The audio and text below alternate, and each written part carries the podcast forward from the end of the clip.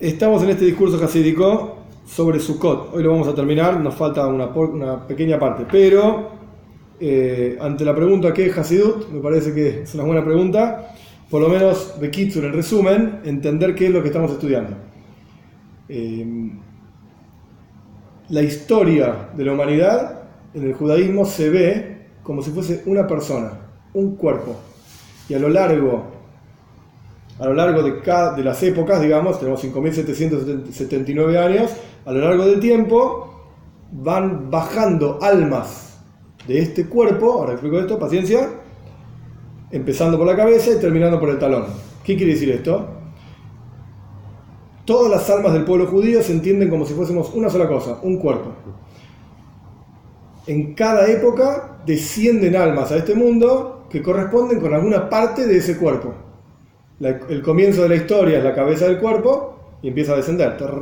Y hoy en día el Talmud mismo dice, estamos en Ikvesa de Mashiach, en los talones de Mashiach.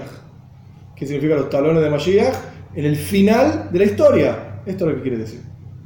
El talón está abajo de todo. Quiere decir que todas nuestras almas son almas del nivel talón. Imagínate que el talón es algo ínfimo frente a la cabeza, por ejemplo. Que en la cabeza vos ves si una persona está viva, en el talón ni te das cuenta si está vivo o muerto entonces todas nuestras almas son almas de nivel talón, porque estamos en una época del talón de Mashiach. Bien, esto es al respecto de la historia de la humanidad y al respecto de, las almas del pueblo judío. Pero con la Torah pasa exactamente lo mismo. La Torah se ve como un cuerpo y en diferentes épocas se van revelando diferentes cuestiones de la Torah que corresponden a esa época. Pero acá vamos, punkt farkert, justo al revés, de abajo para arriba. En esta época se reveló Hasidut. ¿Qué es Hasidut?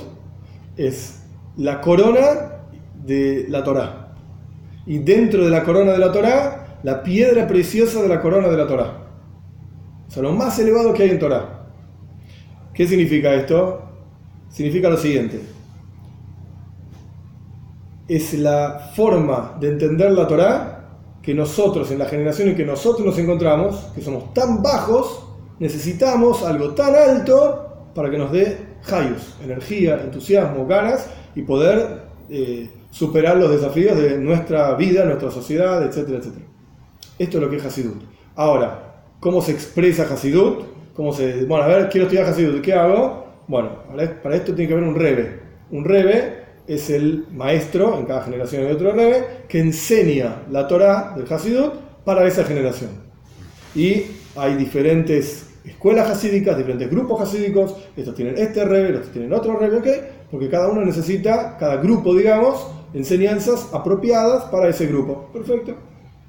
Esto que nosotros estamos estudiando es Hasidut Chabad, que justamente este discurso que estamos estudiando es un discurso del rebe anterior, que habla sobre Sukkot. Lo empezamos a estudiar en Sukkot, nos pasamos un poco, pero bueno, hoy lo terminamos, si Dios quiere. Y se perdió Sukkot. Sí, Sukkot quedó ya en la historia. Eh, pero igual vamos a, vamos a entenderlo, muy interesante. el final es muy interesante. Eh, el punto es que esto es lo que es Hasidut. Es lo más elevado que hay en Torah, que no, no está circunscripto a un ambiente en la Torah. Vos tenés Talmud. Bueno, Talmud son leyes, algunas historias. Eh, vos podés estudiar Musar. Musar son enseñanzas éticas, morales. está como circunscrito a, a, una cosa determinada. Hasidut no. Hasidut toma de todos los campos y hace una especie de ensalada gigante. Te dice, toma, fíjate que todos los campos de la Torá son todos una sola cosa.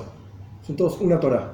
Y vos podés ver, en este Maimar particular quizás no lo vamos a ver, pero en otros discursos o en otras charlas del Rebe, el Rebe te va mostrando cómo un mismo concepto se expresa en la halajá, se expresa en el musar, se expresan en la ética, en la moral, en la halajá, en la ética, en la ley, en la ética, en diferentes aspectos, en la cabalá, en la mística. Es el mismo concepto que va tomando diferentes formas de acuerdo a la interfaz con la que ves ese concepto.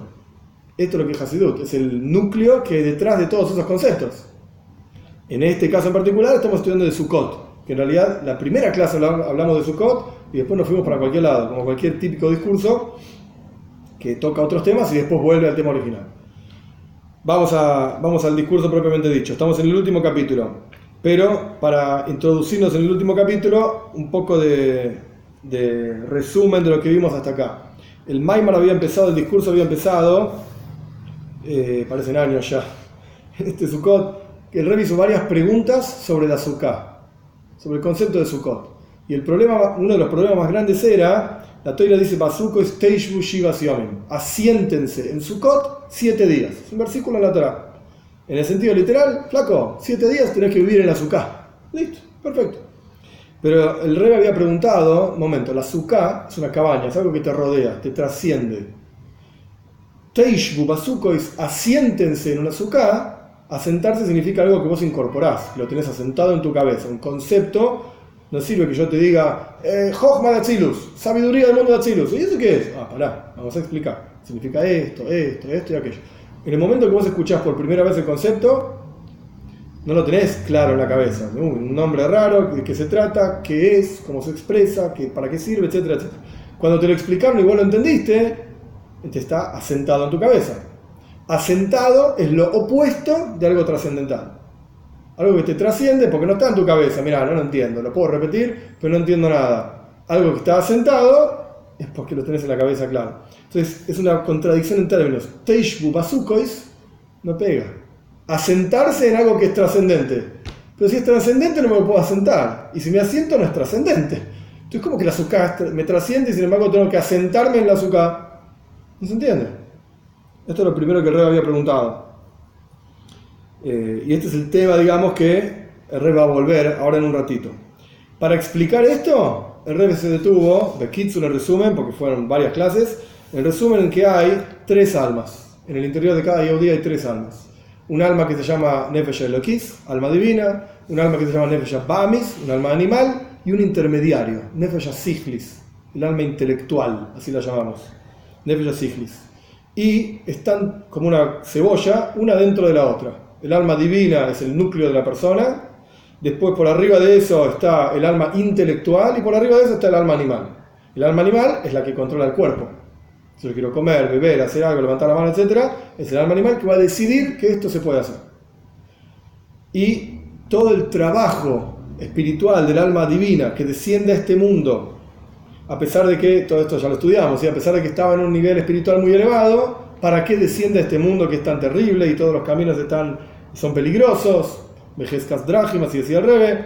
¿Para qué desciende? Para refinar el alma animal. Pero el alma divina habla un lenguaje y el alma animal habla otro lenguaje. No se entienden. El alma divina te va a hablar de Dios, de la creación, y el alma animal dice, ¿dónde está el choripán? ¿La hamburguesa? Quiero comer, tengo hambre, quiero plata, no me interesa más nada. No, pero mirá, la no, quiero plata, y él tiene plata, se lo voy a robar. No, no se puede robar. Bueno, pero quiero plata.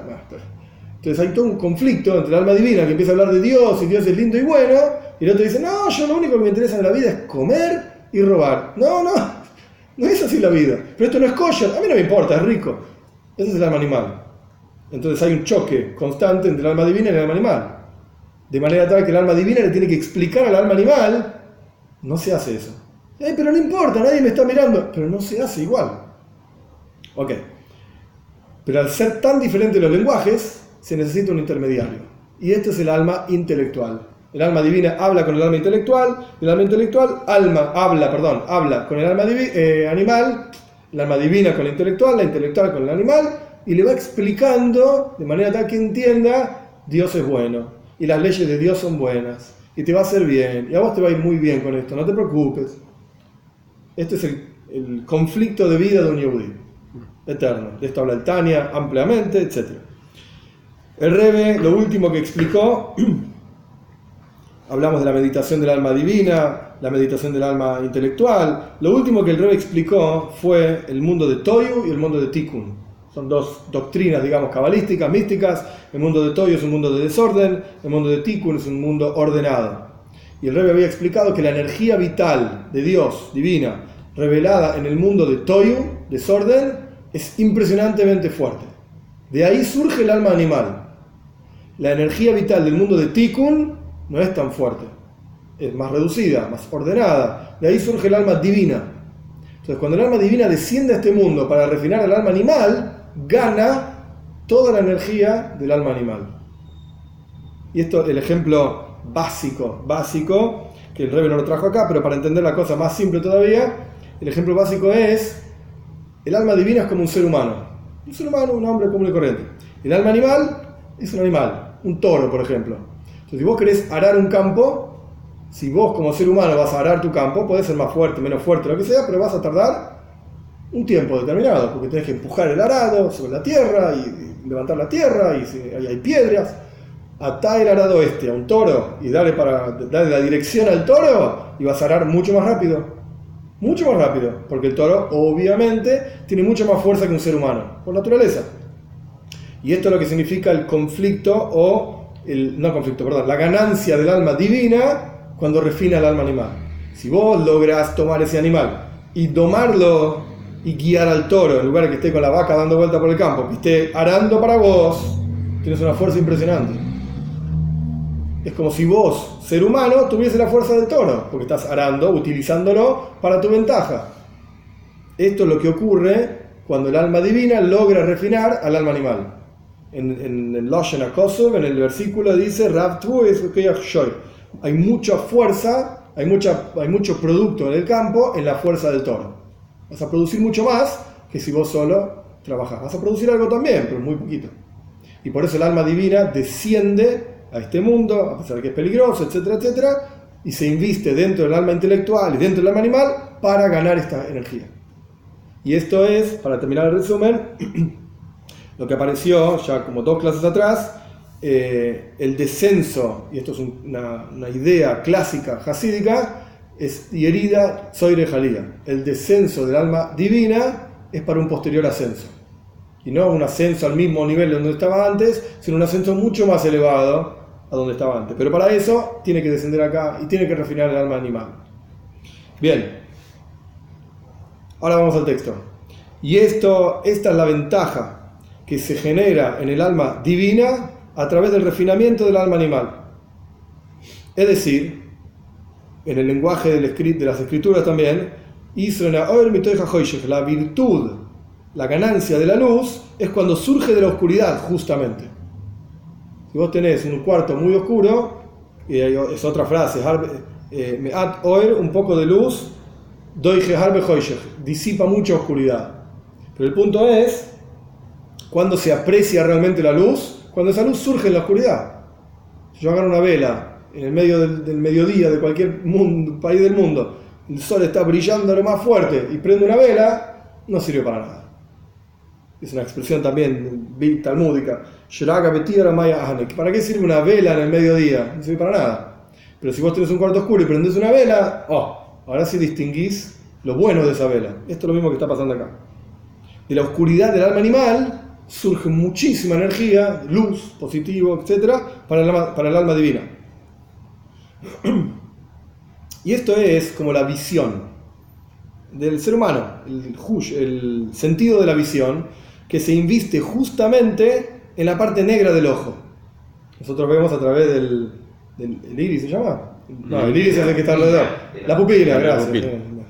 Vemos a través de la pupila, el iris es del color que está alrededor, pero justo donde es negro es de donde se ve. Esto es lo que está planteando el Rebe. Aparentemente tendría que haber sido que uno ve a través de la parte blanca del ojo, porque es blanco y luminoso. Y dijeron nuestros sabios que en la práctica uno no ve a partir de la, la, parte blanca del ojo, sino de la parte negra del ojo, la pupila. Y este es el concepto.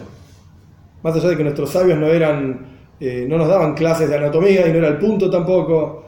Eh, y hoy en día tenemos otras herramientas, sabemos que hay un agujero en realidad ahí, tapado por vidrio, lo que sea, la córnea, todo, todo muy lindo. Pero en práctica es un agujerito. Por eso es negro, porque adentro no hay nada. No se ve nada. Pero el punto es que de esa oscuridad surge luz, surge visión, surge algo positivo. Esto es lo que significa la virtud surge de la oscuridad misma. De la misma manera, la virtud de la energía en el alma divina es justamente a través del refinamiento y la corrección de la oscuridad del alma animal. Y de la, misma manera vamos a entender en Aboida, en el servicio a Dios. Para que una persona pueda llegar a, a sentir en el corazón físico amor a Dios ilimitado es justamente a través de que el alma divina desciende aquí abajo, a este mundo. Porque el alma divina como es arriba, espiritualmente hablando, arriba no hay ni arriba ni abajo, no existe, es una cuestión espiritual, está en forma limitada. De acuerdo a cuanto el alma divina capte de la presencia de Dios en el Ganeiden, esa es la cantidad, entre comillas, de amor a Dios que va a tener. Como en el mundo material concreto en que nosotros vivimos, tanto cuanto entiendas algo, cuán bueno es esa cosa, tanto así lo vas a creer. Cuanto más entiendas, más lo vas a creer. Menos entendés, no lo vas a creer. Lo mismo pasa con el alma divina en los mundos eh, espirituales. Está limitado su capacidad de amar a Dios. Y no llega a la esencia misma de Dios. Y para que ese alma pueda llegar al nivel que en el Shema decimos, mejor me deja con todo tu ser, para, para poder llegar a servir a Dios sin límites, esto es justamente a través del refinamiento del alma animal. A través de esto uno llega a la esencia misma de Dios. Sin embargo, la unión, la conexión del alma divina con el alma animal para refinarla es justamente a través de este tercer alma, que es el alma intelectual. Y esto, ahora el rebe vuelve hacia el comienzo del, del Maimar. Y esto es lo que significa el versículo que da comienzo al Maimar, al discurso de este, Basuko En Sukkot, asiéntense, en cabañas, asiéntense siete días. Y ahora viene toda la explicación. Esto hubiese sido lindo decirlo en Sukkot, pero ¿qué pasa? Para, el año que viene, creo. Adam, es muy, muy interesante el texto como lo pone. La vida del hombre sobre la tierra, en este mundo, es un azúcar. Es una cabaña. Tu vida es una cabaña. ¿Por qué? Porque así como una cabaña es algo temporario, vos vives en una casa de, material. Una cabaña es algo temporario. Así como el azúcar es algo temporario, tu vida es algo temporario. Tiene un límite el descenso del alma aquí abajo es por un Zman Kabua Mukbal, tiene un tiempo fijo limitado. Cada uno nacemos con, la, con un sello que dice vas a vivir tantos años, tantos meses, tantos días, tantas horas, tantos minutos, tantos segundos. Ni un segundo más, ni un segundo menos. Es discutible, hay maíces de tzadikim, esto ya lo hablamos hace mucho también, eh, que agregaron años, sea como fuere, nosotros no somos tzadikim, somos Alevai Beinani, ojalá fuese un hombre intermedio, somos gente común y corriente, tenemos un límite. Y el tiempo que está asentado en la azúcar es siete días. ¿Cuánto? La Teira dice, la es, tu vida, tu vida es una azúcar. ¿Cuántos años vas a vivir? La Teira dice, tu azúcar tiene que durar siete años. Es decir, antes el rey, si se acuerdan, había hablado del Shema, Shema se escribe Shim, Mem, Ain. Y la Ain es una Ain grande. La Ain vale 70. Todo esto hace referencia a algo que ya fue explicado en otras clases. Es decir, esos 7 días que tenés que estar asentado en la Sukkah son los 70 años que vos vivís, que tenés para refinar todas tus cualidades. El Tilim dice, eh, Shirim Shana, Shmoinim Shana, la vida de una persona son 70 años, con mucha fuerza son 80 años, es el número clásico, la teoría dice 120 años, número clásico de vida de una persona, es un simbolismo, no quiere decir que vamos a vivir 70 años clavado. Está diciendo, en general, representa, la azúcar representa tu vida y tenés una cantidad de tiempo que vas a vivir. Y esto, esta es la razón por la cual, inmediatamente tras la salida de Egipto, Dios nos hizo andar por el desierto en donde había, esto es otra de las preguntas que hizo el Rebe, Sukkot en la práctica es en Tishrei, es en el mes de Tishrei. La salida de Egipto es en el mes de Nisan, en Pesach. Y la razón por la cual nosotros festejamos la fiesta de Sukkot, el versículo dice, en Sukkot yo los asenté a ustedes cuando los saqué de Egipto. Entonces Sukkot tendría que ser en Nisan. ¿Qué, qué hacemos festejando Sukkot en Tishrei? El Rebe está hablando de esto. Y está hablando del hecho de que nos asentó Dios en Sukkot cuando salimos de Egipto. Tendría que haber directamente entrado a la tierra de Israel. ¿Qué cabaña ni cabaña? Vamos a el Israel y ya está. ¿Por qué nos asentó en cabañas? Nos hizo andar por el desierto, en un lugar en donde había najas, serpientes y víboras y escorpiones, para indicarnos que en general el descenso del alma aquí abajo en el cuerpo es para hacer refinamiento. Así como anduvimos por el desierto durante 40 años para refinar el desierto, la vida es un azúcar, tiene un tiempo determinado, ojo, no lo desperdicies. ¿Y para qué es ese tiempo determinado? Para refinar, tu, entre comillas, tu desierto, tu propia vida. Y así como en el desierto estaba el Aarón, el arca, que, que tenía las tablas de, las, de la ley, las lujot, etc. Y andaba ese arca frente al resto del pueblo judío, andaba el arca adelante y el resto de la gente la seguía. De la misma manera es ahora, a través de tu servicio espiritual en Torah y Mitzvot. Acá dice Torah Dak, justamente el estudio de Torah, porque el Aarón representa la Torah. Estaban las, leyes ahí, las, las lujot, quiero decir, las tablas de la ley. Entonces, así como en el desierto andaba adelante del pueblo judío, el arca, de la misma manera, hoy por hoy, tenés que tener Torah. Y así como el andar en el desierto fue cuando el pueblo judío estaba rodeado de nubes de gloria, que esto lo hablamos en la primera clase del Maimar, cuando uno se sienta en la suká, tiene que saber, tiene que poder ver el techo y saber, o sea, el shaj que lo está cubriendo, y saber que ese shaj recuerda las nubes de gloria en las cuales Dios nos asentó en el desierto cuando viajamos los 40 años. Entonces, así como andando por el desierto Dios nos reunió, nos rodeó, perdón, nos rodeó con nubes de gloria, de la misma manera, es hoy en día, lo Israel, no duerme ni dormita el guardián de Israel. Dios te está protegiendo, te rodea, por así decirlo. Estamos hasta acá, simbolismo, azúcar, es la vida temporaria, tenemos una cantidad de tiempo, son los 70, los 7 días, 70 días, lo que sea, 70 años, perdón, eh, y la toiro va adelante, uno siempre tiene que poner la Torah adelante de todo, como está escrito en el Tilim, dice Shevisia Shon Negdi Summit el Ramó Moishe Serdes empieza sus notas en el Yuhan en el Código de Ley Judía, diciendo: Lo primero, el primer paso del Código de Ley Judía, ¿cuál es? Dios te pongo frente a mí siempre. Es el primer paso. El resto son todos detalles, digamos. Lo principal es que vos sepas que estás siempre frente a Dios.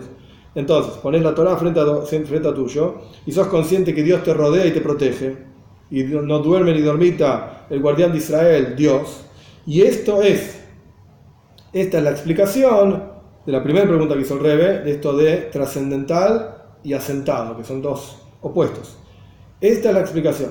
A pesar de que, la que viene ahora, a pesar de que la suká en sí es algo makif, es algo que trasciende y rodea, es decir, que en general el descenso del alma en el cuerpo es una xeira, es un decreto de arriba, y no tiene una razón de ser. Algo makif, makif significa que rodea, que trasciende. El concepto digamos, intelectual de algo makif, es algo que no entendés. Me supera, como quien dice. No lo entiendo, está por arriba, no lo tengo en la cabeza. Entonces, ¿por qué desciende el alma aquí abajo? No es algo que podemos entender. No es algo que tiene un sentido. ¿Por qué ahora nació este tipo y ahora nació esta tipa y por qué de esta manera, por qué de otra manera? Esto no tiene ningún sentido. Es una exeira, es un decreto. Dios decidió que este alma baje. Perdón. ¿Por qué tuvo que ser así frente a Dios que desciende un alma en un cuerpo? No tiene ningún sentido. Es algo más es algo que trasciende a la persona. Y sin embargo, uno tiene que asentarse en la azúcar. Que este es el concepto de eh, isiashbus, asentarse. Es decir, tenés que ser consciente que a pesar de que no entendés el porqué de tu vida en particular, tenés que saber que estás ahí para refinar tu cuerpo. La Neyama no quiere bajar, la Neyama se quiere quedar arriba. Pirkei la ética de nuestros padres dice: Al karja hatajai, al karja hatameis. Contra tu voluntad vivís, contra tu voluntad morís. Bajaste a este mundo no porque vos hayas decidido nada, porque el de arriba decidió que tu alma tiene que bajar ahora. Punto. En el momento que naciste. Más Pero tenés que asentar eso en tu cabeza y tenerlo claro que sí hay una razón de ser. Dios la sabe, porque a vos te tocó, no sé, pero sí hay una razón de ser y la razón de ser es que vos refines todo lo que tenés a tu alrededor. Tu alma animal, tu alma intelectual, tu cuerpo, la gente que tienes a tu alrededor, el mundo que tienes a tu alrededor. Y eso lo tenés que tener beisiashbus, lo tenés que tener claro en la cabeza, asentado en tu cabeza claramente, porque si no, si no, no sabes para qué vivís, qué motivación tiene la vida. Entonces es importante darse cuenta de la diferencia de lo que está diciendo. Aquello que es trascendental se aplica al por qué yo ahora. Eso no sé. Eso es maqui. Pero aquello que tenés que tener, asentado en tu cabeza, es que tenés una visión. Hay una razón de ser. Y esta es la razón por la cual el versículo sigue. La traducción literal del versículo es, el rey tiene una explicación muy interesante. Muy interesante. Primero lo va a decir y no se va a entender nada, después lo explica. Todo ciudadano, Ezrach significa ciudadano, todo individuo del pueblo judío tiene que asentarse en una azúcar. Entonces el versículo dice, Pasuko Isteish Bushiva Siamim, en Sukkot asiéntense siete días, y después dice, Kola Ezrach Israel y Todo ciudadano del pueblo judío tiene que estar sentado en una azúcar. Es una orden, una mitzvah, en Sukkot sentate en una azúcar. Ok, hasta aquí el pshat, el sentido literal. Pero acá el rey está dando una explicación muchísimo más profunda. Ezrach quiere decir individuo, pero Lizroyach es la misma, es la misma raíz, Zain, Zerach, Zain Reish Ches, significa brillo. Zrija es brillo, Zrija es Hashemesh, el brillo del sol. Entonces cuando dice Kola Ezrach Beisrael significa, entre paréntesis, Mashezoireach eh, Beali eso le llama Shehi Beisrael de la isla, Valía de Shiva Lo que brilla en la elevación del alma del Yehudi en los mundos espirituales es a través de asentarse en la azúcar. ¿Qué significa esto? En el interior, cada uno, lo digo afuera y después lo vamos adentro. En el interior, porque es más fácil, cada uno de nosotros tenemos una neshama, tenemos un alma. Ese alma brilla. Eso es lo que brilla en cada Yehudi. Pero solamente va a brillar cuando vos te ocupes de hacer tu misión, que es refinar lo que tenés a tu alrededor. Tu cuerpo, tu vida, tu mente, etc. Y todas tus cosas materiales. Entonces la neshama va a brillar. Es como, es como tener un diamante y el diamante no está pulido. Y si el diamante no está pulido, es un vidriecito opaco ni siquiera es muy lindo. Obviamente el que sabe se da cuenta que es un diamante, lo pule y gana millones, etcétera, etcétera. Pero cuando pulís ese diamante, brilla. Y decís, eh, esto no era el vidriecito opaco que yo vi antes, esto es algo que vale fortunas, es un diamante. Perfecto, pero hubo que pulirlo. Acá pasa lo mismo. A partir de que una persona pule su alma animal, pule su cuerpo, su vida, empieza a brillar su alma divina. Esto es lo que está diciendo rey. Por eso el versículo dice con la de Ezra Israel. ¿Cómo haces que lo que tienes en tu interior brille y es Tienes que asentarte, ocuparte de refinar tu vida. No te olvides, tu vida es temporaria, tiene un límite. Refinate, mejorate, elevate y va a brillar en tu interior tu verdadero ser, que es tu neshama, tu alma. Ahora vamos adentro. A través del refinamiento. a través del refinamiento y purificación. Aquí abajo, a través de esto se genera una elevación en el alma. ¿Se entiende? Y la azúcar, como ya lo mencioné anteriormente en el, resumen y en la primera clase, la azúcar es una mitzvah que fue dada Leman para que sepan todas las generaciones que en Sukkot yo asenté al pueblo judío. La traducción literal es la mitzvah es saber que hay un shach, hay, un techo en la azúcar que recuerda las nubes de gloria, etcétera, etcétera. Es decir, ¿cómo, cómo, explicamos esto dentro del contexto que estamos diciendo que el azúcar representa tu vida, los 70 años que vas a vivir, y para que brille tu alma en tu vida tenés que ocuparte de refinar esos, esa, esa, energía que tienes en tu interior, sea tu alma, animal, etcétera, etcétera? ¿Cómo pega esto de que las generaciones sepan? ¿Qué tiene que ver en toda la historia que estamos diciendo? Todos tienen que saber que la vida de una persona en este mundo es como una azúcar solamente. Y eso hay que recordarlo siempre, temporario. Y hay que recordarlo en tiempo y en espacio.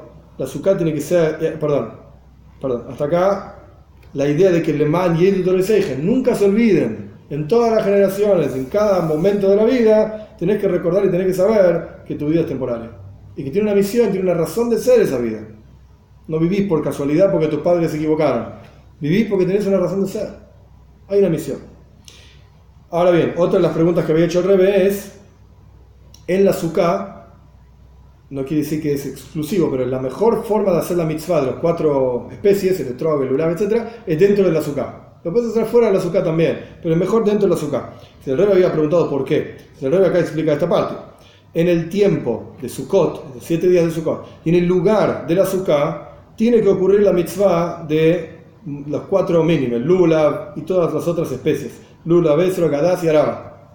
Es decir, ¿por qué es así? Porque cada una de estas especies indica, enseña el concepto de actus, unión en el pueblo judío. ¿Por qué?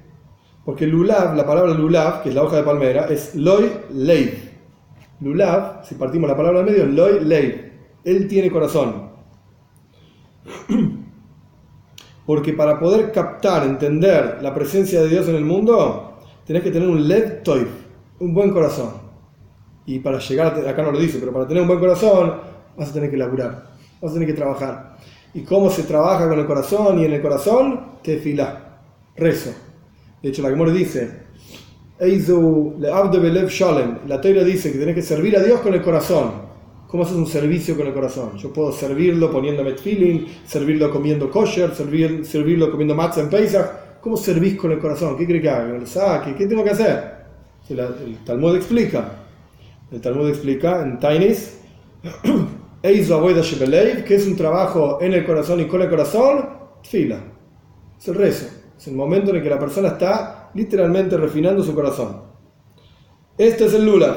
El Esroig el que es el citrón, creo que se traduce en castellano. Sí, el citro. Citro, ¿qué es eso? Cada letra de la palabra Esroig, Aleph, Taf, Reish y Gimel son en realidad acrósticos de Alte Boyeni Regel. No me hagas, no me lleves, dice el rey David, a el orgullo. O sea, el rey está diciendo cuál es el trabajo que tiene que haber en la azúcar. Dentro del azúcar vos tenés que usar los cuatro minim, las cuatro especies, ¿Qué significan las cuatro especies dentro del azúcar? Buen corazón. Loileif, ese es el. Buen corazón. Segundo, no seas orgulloso, no seas arrogante, no seas soberbio. ¿Cómo aprendes esto? El Esroy. Al te voy a ir regel gaba, etrog. No me hagas ser soberbio. No es que Dios te haga ser soberbio, no quise decir eso. La, idea es, no me permita ser soberbio. Hadas y Araba, el Hadas es el mirto y la Araba es el sauce, también indican esta idea de que unifiques tu vida hacia Dios.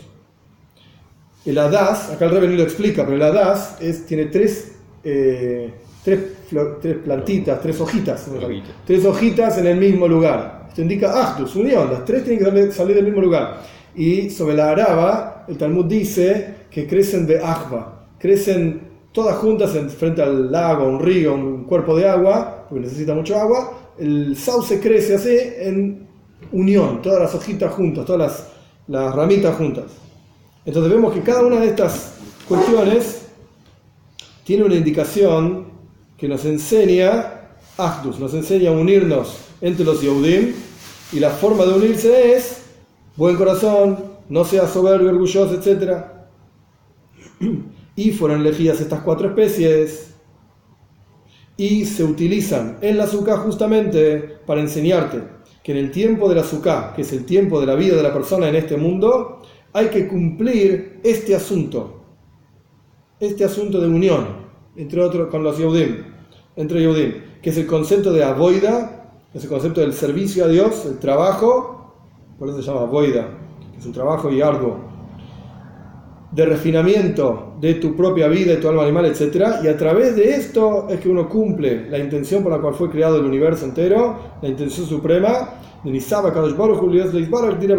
Dios tuvo ganas, así está escrito en el Midrash, tuvo ganas de tener una morada en este mundo. Este es el Maimar, acá termina el Maimar. El Rebe rápidamente, digamos, contestó las preguntas que hizo en, el primer capítulo y nos enseñó qué es un azúcar, qué representa el azúcar. Punto número uno, tu vida, eso es la azúcar. Punto número dos, Shiva tiene límite, no piense que sos infinito. Punto número tres, Kola Ezrach Israel, ¿qué va a brillar en tu interior? Yeshbu y tenés que asentar, tener claro en la cabeza que tenés una razón de ser. Estás acá para algo. Cuando lo tengas claro, va a brillar en tu interior toda la fuerza del alma animal refinada que va a sumar al alma divina. Y, en particular, a lo largo de tu vida, que es la azúcar, tenés que usar estas cuatro especies. Tenés que ser un tipo como corazón, tenés que ser un tipo que no tenés soberbia y esto va a permitir estar con el resto de las personas, unirte a otros Yehudim, y eso al fin y al cabo va a permitir que refines el mundo a tu alrededor para hacerle una morada para Shem, que esa es la razón por la cual el mundo entero fue creado.